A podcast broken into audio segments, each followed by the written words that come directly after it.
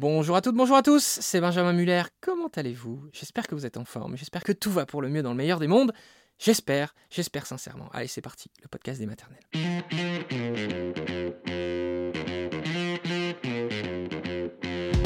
Le podcast des maternelles, le podcast de France Télévisions, aujourd'hui intitulé Je n'ai pas porté mon bébé, mais je l'ai allaité. Voilà un sujet fascinant. Avec ce témoignage, vous allez tout comprendre. Signé Lola, et puis nous serons avec une consultante en lactation qui nous expliquera tout sur la lactation. Elle s'appelle Charlotte Young. C'est parti.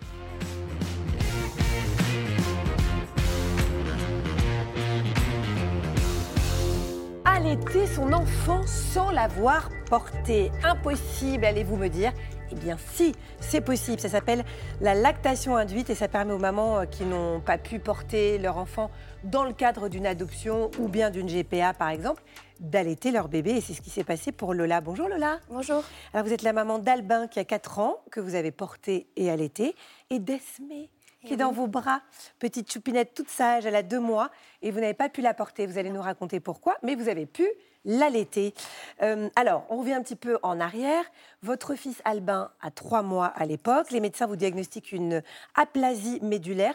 Ça, c'est une maladie auto-immune de la moelle osseuse.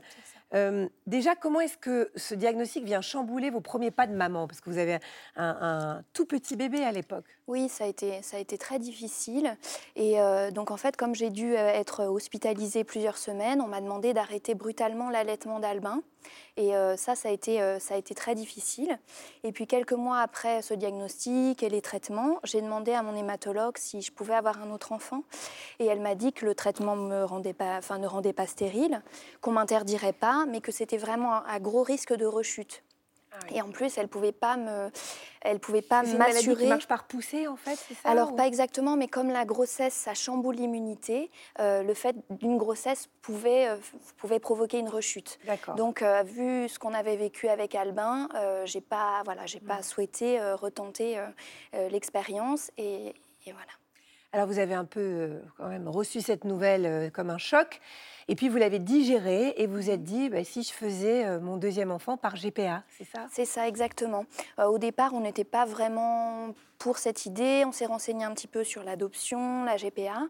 Et puis c'est vrai que quand j'ai su, quand j'ai appris qu'on pouvait euh, allaiter son bébé, et puis ça nous permettait de l'avoir tout de suite avec nous, et comme on n'était pas stérile, on pouvait aussi donner nos embryons, donc c'est notre, notre fille biologique. Et là, mmh. voilà, on était parti pour pour la GPA. Comment est-ce que vous êtes préparé à la lactation induite? Ça, on vous en a tout de suite parlé. Alors non, on m'en a pas tout de suite parlé. Je l'ai appris, je ne sais plus exactement comment. J'ai déjà beaucoup regardé sur Internet parce qu'il y a quand même pas mal d'informations. Et ensuite, je me suis fait accompagner par une, consultante en lactation qui m'a expliqué un petit peu le protocole. Donc, euh, en fait, le protocole, en tout cas que moi j'ai suivi, parce qu'il y en a plusieurs, c'est d'abord de prendre, euh, si possible, six mois avant la naissance, euh, une pilule assez, enfin, très fortement dosée, sans discontinuer, en même temps de la dompéridone. Et six semaines avant la date prévue d'accouchement, on arrête. La dompéridone, c'est quoi? C'est un antivomitif ah oui, d'accord. Euh, qui n'est pas du tout prévu pour ça au départ, mais ça fait partie des effets secondaires. Et donc, si on la prend à très forte, très forte dose, ça peut provoquer, euh, enfin, ça peut voilà, amener du lait. Euh, mais c'était compatible avec votre maladie, ça? Alors, c'était. Et avec vos traitements? J'avais tout fait en accord, bien sûr, avec mon hématologue qui m'avait donné son feu vert. Et puis, il y a aussi, bien sûr, un suivi parce qu'il faut qu'un médecin nous le prescrive, ce, médicament. Euh, il y a un suivi avec ce médecin-là, il y a un suivi avec un cardiologue. Euh, donc, on est, enfin, si on se fait suivre par les bonnes personnes, on, est, bien, on est bien accompagné. Vous étiez un peu préparé psychologiquement au fait que peut-être ça pourrait ne pas marcher? Oui, c'était vraiment, ça faisait partie vraiment de mes peurs de faire tout ça et que ça fonctionne pas. Euh, même si j'essayais de m'y préparer pour euh, ne pas être trop déçue. Et en fait, euh, lors du premier tirage, donc normalement six semaines avant sa naissance, il y avait déjà quelques gouttes de lait. Donc, en fait, on vous avait dit six semaines avant la naissance d'Esmé, il faudra tirer votre lait avec un tire-lait. C'est ça, exactement. D'accord. oui, c'est six fois par jour qu'on vous le recommandait. C'est pas facile, ça, de s'organiser dans son quotidien pour tirer son lait six fois par jour. Comment non, c'était vraiment sport. Euh, je me levais plus tôt pour faire le premier tirage. Mhm. Le deuxième, en fait, je suis psychologue dans un service de gériatrie, donc j'allais voir mes patients, j'allais m'enfermer dans mon bureau. J'espère que personne ne m'écoute dans mes collègues. Euh, j'allais m'enfermer, je tirais mon lait une deuxième fois pendant ma pause de midi. Ensuite, juste avant d'aller chercher mon fils. La cinquième, c'était la plus difficile parce que mon fils était là, donc Donc euh, j'ai craqué, je lui mettais un dessin animé pour pouvoir Mhm. le faire tranquille parce que sinon il sautait partout. Et quand vous avez eu les premières gouttes, vous deviez être Ouais, trop contente. C'était bah, c'était rassurant Mm. et puis euh, ouais, c'était très chouette. Bon, en revanche, vous en avez vécu des aventures, il faut le dire, parce que parallèlement à tout ça, donc euh, à vos premières gouttes de lait et à ce quotidien qui est un peu chamboulé, votre GPA, votre GPA elle suit son cours en Ukraine, et puis le conflit avec la Russie éclate à ce moment-là, et ça vient forcément euh, bouleverser le quotidien de, de la mère porteuse. Comment est-ce que vous avez euh, réussi à gérer ce stress supplémentaire à distance? C'était très stressant, surtout les premiers mois. Euh, ensuite, on a vu qu'elle était dans une zone qui était relativement Mhm. préservée. Mais euh, c'est vrai qu'on devait aller voir une écho en février. Notre vol avait été annulé. Elle, elle était sur place à Kiev le premier jour de la guerre. Donc vraiment, ça a été beaucoup, beaucoup de stress. On lui a, on lui a supplié qu'elle vienne nous rejoindre en France, mais elle ne voulait pas laisser son mari, ce qu'on a bien sûr compris. Et puis vers la fin de la grossesse, elle s'est déplacée vraiment tout à l'ouest, de- vers la Slovaquie, ce qui nous a permis, euh, nous, de ne pas aller Près d'une centre, frontière tout près d'une frontière. Mhm. Euh, voilà. Bon. Alors comment s'est passée la fin de grossesse? Alors, ben, à la fin de la grossesse, elle a, à six mois, il y a eu une menace d'accouchement prématuré. Donc, elle a eu un cerclage. Donc, ça, ça a été encore pas mal de stress. Et puis, euh, et puis Esmé euh, a fait son apparition euh, un petit peu plus tôt, euh, à, presque un mois avant. Et donc, un soir, j'avais plein d'appels sur mon téléphone. Moi, je, je faisais, je vaquais à mes occupations. Et mon mari me rappelle et me dit, mais elle a perdu les os. Donc euh, là, c'était vraiment la panique. Oui, parce que vous, vous étiez, il y avait Albin, C'est ça. On était, euh, lui, il dormait dans sa chambre. C'était vraiment tard le soir. On était censé y aller euh, parce qu'il devait lui enlever son cerclage, je crois, le 7. On devait arriver le 8. Et le 4 au soir, on a reçu la- l'appel euh, qu'elle perdait les os. Donc déjà, je me suis dit, là, si elle perd les os maintenant, on risque de rater la naissance. Donc ça, c'était un, un coup dur. Et comment vous avez fait Alors, vous avez pris la route à ce moment-là, de nuit? Alors la nuit, j'ai pris un billet d'avion. Mon mari était en plus en déplacement à Nice. Euh, nous, on vit à Paris. J'ai appelé mes parents vers 23h qui, euh, heureusement, n'étaient pas couchés et m'ont dit euh, ne t'inquiète pas, on prend la route cette nuit. Eux, ils habitent en Haute-Savoie et euh, on, on arrive demain euh, pour garder Albin. Parce que bien sûr, on ne voulait pas emmener Albin Bien euh, en sûr. Ukraine. Donc, euh, donc ça a été euh, le branle-bas de- de combat. Est-ce que vous avez pu trouver un billet d'avion et rejoindre l'Ukraine à temps? Alors malheureusement, le lendemain à 11h, finalement, plus de place dans l'avion. Euh, Esmé, on reçoit un SMS, euh, elle naît à midi heure française, donc c'était très particulier de recevoir un SMS pour la naissance de sa fille. Mm. Euh, c'était plein d'émotions. Mes parents sont arrivés, mon mari est rentré, et finalement, comme on n'avait pas de vol et que moi j'étais impatiente comme tout d'aller la retrouver, euh, mon papa nous a proposé de nous emmener avec son van, et en fait ils se sont relayés pendant 24 heures avec mon mari pour rouler jusqu'à la frontière slovaque. Et moi, j'étais pas du tout en état de conduire à ce Oui, moment-là. oui, j'imagine. Voilà, on imagine vraiment Tout. aisément. Bon, vous êtes arrivé un petit peu tard, vous n'avez pas pu faire la tétée d'accueil.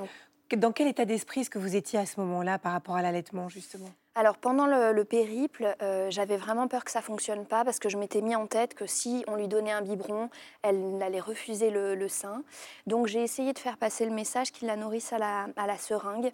Je ne sais pas si ça a été suivi parce que c'est pas un hôpital qui avait l'habitude des, des GPA là-bas. Normalement ça se fait à Kiev et là c'était vraiment à la frontière slovaque. Et puis euh, donc j'étais prête à ce que ça fonctionne pas. En même temps j'avais vraiment envie que ça que ça marche. Et puis dans le van, l'avantage d'être en van, c'est que j'avais donc une prise. J'ai pu continuer pendant 24 heures les tirages et puis j'avais un frigo pour le lait. Mm. Donc ça c'était pratique. Donc, vous avez roulé pendant 24 heures, c'est quand même énorme, jusqu'à la frontière euh, slovaque euh, euh, avec l'Ukraine. C'est ça. Comment ça s'est passé la première rencontre avec Esmé? Alors au début, c'était ils nous l'ont amené dans la chambre où on attendait à l'hôpital et puis en fait ils, ils nous expliquaient quoi faire en cas d'alerte à la bombe, euh, comment s'occuper d'un bébé. Esme était juste là. Moi je disais oui oui oui, mais j'écoutais pas du tout. J'avais juste envie de la prendre dans les bras. Et puis quand enfin on a pu la prendre, là euh, mes nerfs ont lâché, j'ai pleuré euh, tout ce que j'ai pu, Mhm. mais c'était magnifique. Et puis euh, et puis juste après, je l'ai mis au sein. Elle l'a elle a pris tout de suite. Et là Tout de c'était suite? tout Ah, suite, c'était magnifique. C'était magnifique. Alors aujourd'hui, elle a deux mois, la Oui. petite Esmé, là, qui fait un gros dodo. Vous continuez l'allaitement mixte, c'est ça? Absolument. Qu'est-ce que ça a représenté pour vous, cet allaitement? Qu'est-ce que ça vous a apporté? Qu'est-ce que c'est venu réparer? Alors, bah, comme j'ai pas pu euh, porter Esme, euh, voilà, sentir les coups, euh, comme pour Albin, ça m'a permis. Enfin, c'était important pour moi pour créer le lien déjà. Il y avait aussi bien sûr le côté physiologique, mais voilà, c'est un allaitement mixte, donc je lui donne aussi des biberons, mais c'est surtout voilà ce côté qu'elle soit contre moi. Et puis c'est vrai qu'elle régurgite beaucoup, donc le biberon on doit lui donner vertical. Ensuite, voilà, elle se débat un peu, alors que voilà, l'allaitement c'est vraiment un moment très doux.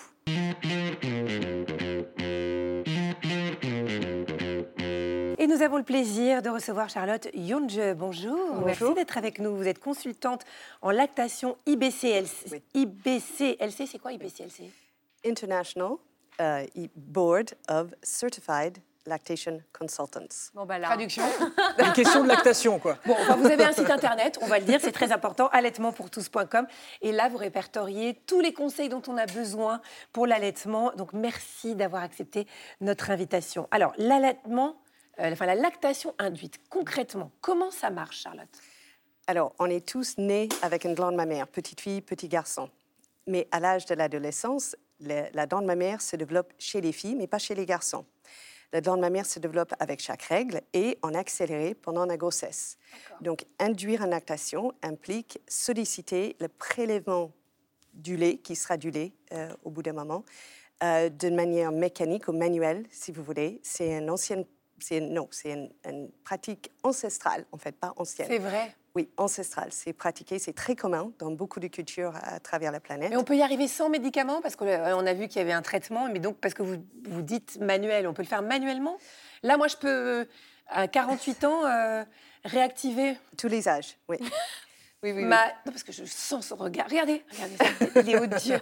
Parce que j'avais entendu des anecdotes euh, et, je me demandais si c'était des légendes de grand-mères qui, tout à coup, euh, à la naissance de leur petit-fils ou petite-fille, mhm. avaient des montées de lait. Il, est vrai que être proche des bébés, en contact avec des bébés, induit un effet hormonal, principalement oh, oxytocine, oui, qui est l'hormone de l'amour. Donc oui, on est, on est imbibé des hormones, hormones d'amour quand on est en contact avec un bébé, c'est vrai.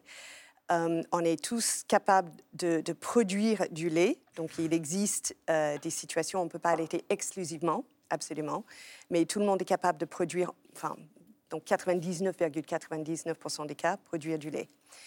Donc, si on veut induire la lactation, il existe euh, trois chemins, mm-hmm. dont un chemin, on peut faire appel à la médecine.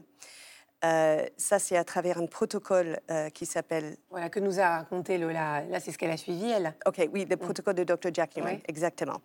Donc, on, ça commence avec une pilule contraceptive particulière, mm. euh, avec du dompéridone et surtout le prélèvement manuel et avec un tire-lait 6 à 8 fois par 24 heures. Et c'est la compression manuelle qui est le plus important dans tout ça pour avoir un prélèvement du lait du fond de la glande mammaire. Chemin 2, on peut faire appel aux plantes. Donc, il y a trois plantes impliquées dans une tisane euh, galactogène et surtout le phénogrec en poudre, entre 2000 et 5000 mg par jour. De toute façon, vous retrouvez tous les détails sur votre site. Hein, euh. Le site web de la laite précise mon site aussi pour les galactogènes. D'accord. Euh, le troisième chemin, et ça c'est le plus simple, c'est si le bébé est déjà là, il prend déjà les biberons et on décide, oh, je veux allaiter au sein on donne toutes les rations de lait artificiel euh, destinées au bébé et on, ajoute, on donne le lait directement au sein avec un dispositif de aide à la lactation. Donc, on mhm. appelle ça un DAL, qui est spécifiquement destiné à la lactation induite. D'accord. Alors, on, a reçu plein de questions pour vous, Charlotte. Il y a notamment euh, celle de Elodie qui va devenir maman pour la première fois et qui a une question vidéo pour vous. regarder. Bonjour, je suis assistante maternelle. Je suis en cours d'adoption à l'international en tant que maman en solo. Euh, je suis un processus de lactation induite non médicamenteux avec le tire-lait, l'homopathie et les infusions. Euh, j'aurais voulu savoir si vous connaissiez des mamans euh, qui ont déjà vécu cette, cette expérience et ça a été favorable et si vous aviez des conseils à me donner. Je vous remercie. Merci pour la question. Euh, donc déjà, félicitations. Euh, oui, euh, donc l'infusion, je ne sais pas si votre infusion consiste aux trois plantes qui sont les plus, plus importants en termes d'effet galactogène. Euh, Galega, Chardon béni et Guimauve. Donc Guimauve, la plante, pas le, pas le bonbon. Euh, et surtout le fenugrec en poudre. Voilà, entre 2000 et 5000 mg par jour.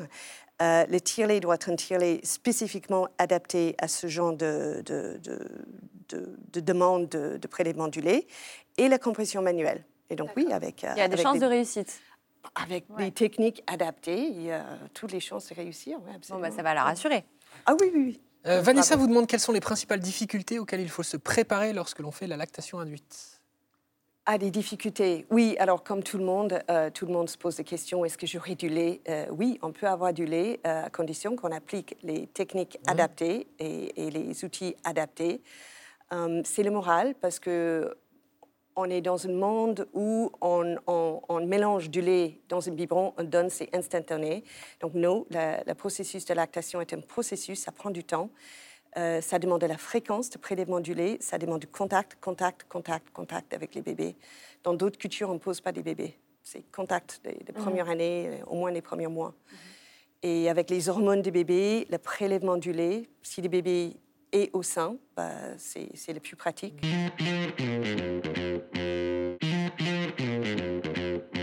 Mélodie vous demande peut-on vraiment allaiter un enfant en lactation induite ou faut-il se préparer à lui donner des compléments? Euh, alors déjà, c'est rare qu'on puisse allaiter exclusivement dès le départ. Oui, on peut se préparer à condition, ça dépend de méthode. Si on a au moins trois mois devant nous, on peut utiliser le protocole Dr. Jack Newman, le protocole Vous avez médicamenté. détaillé tout à l'heure. Oui.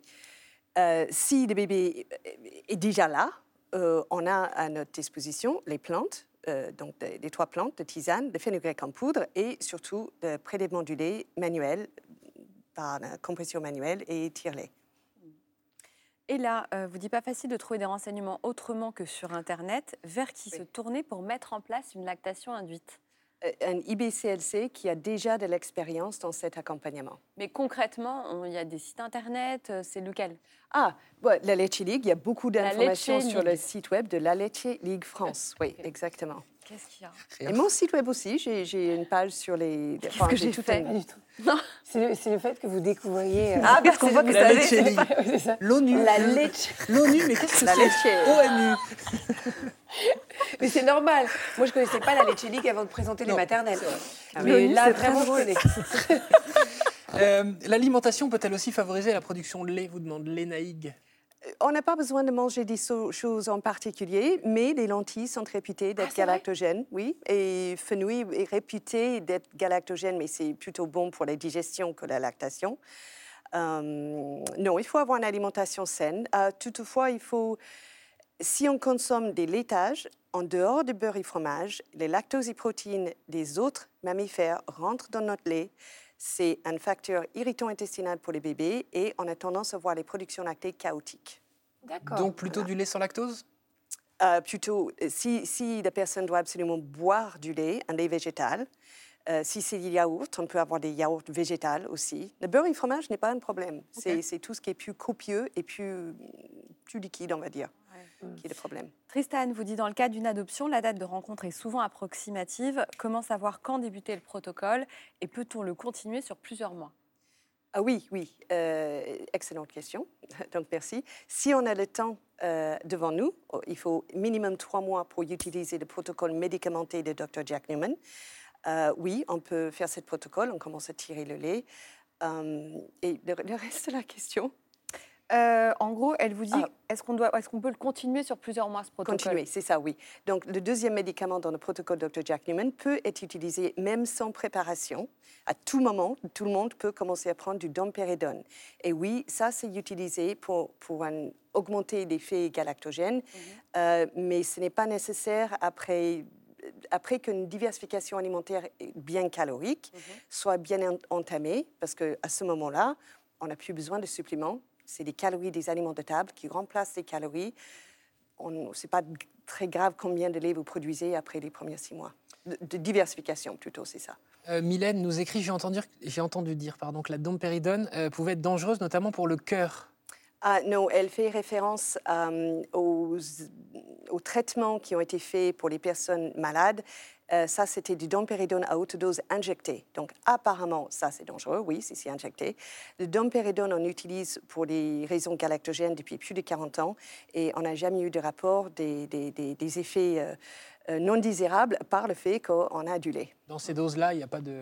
Si c'est oral Si et oral. on suit le dosage, on peut aller jusqu'au dosage maximum qui est détaillé dans le feuillet. Ok.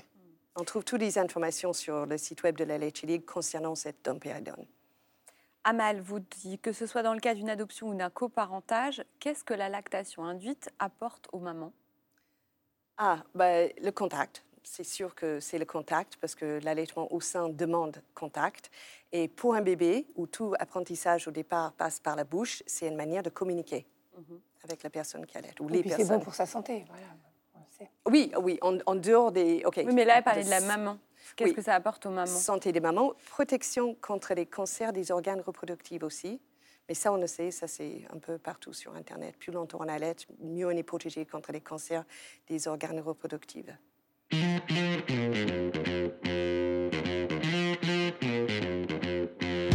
Merci Charlotte Young, merci Lola, merci à toutes et tous de nous avoir suivis.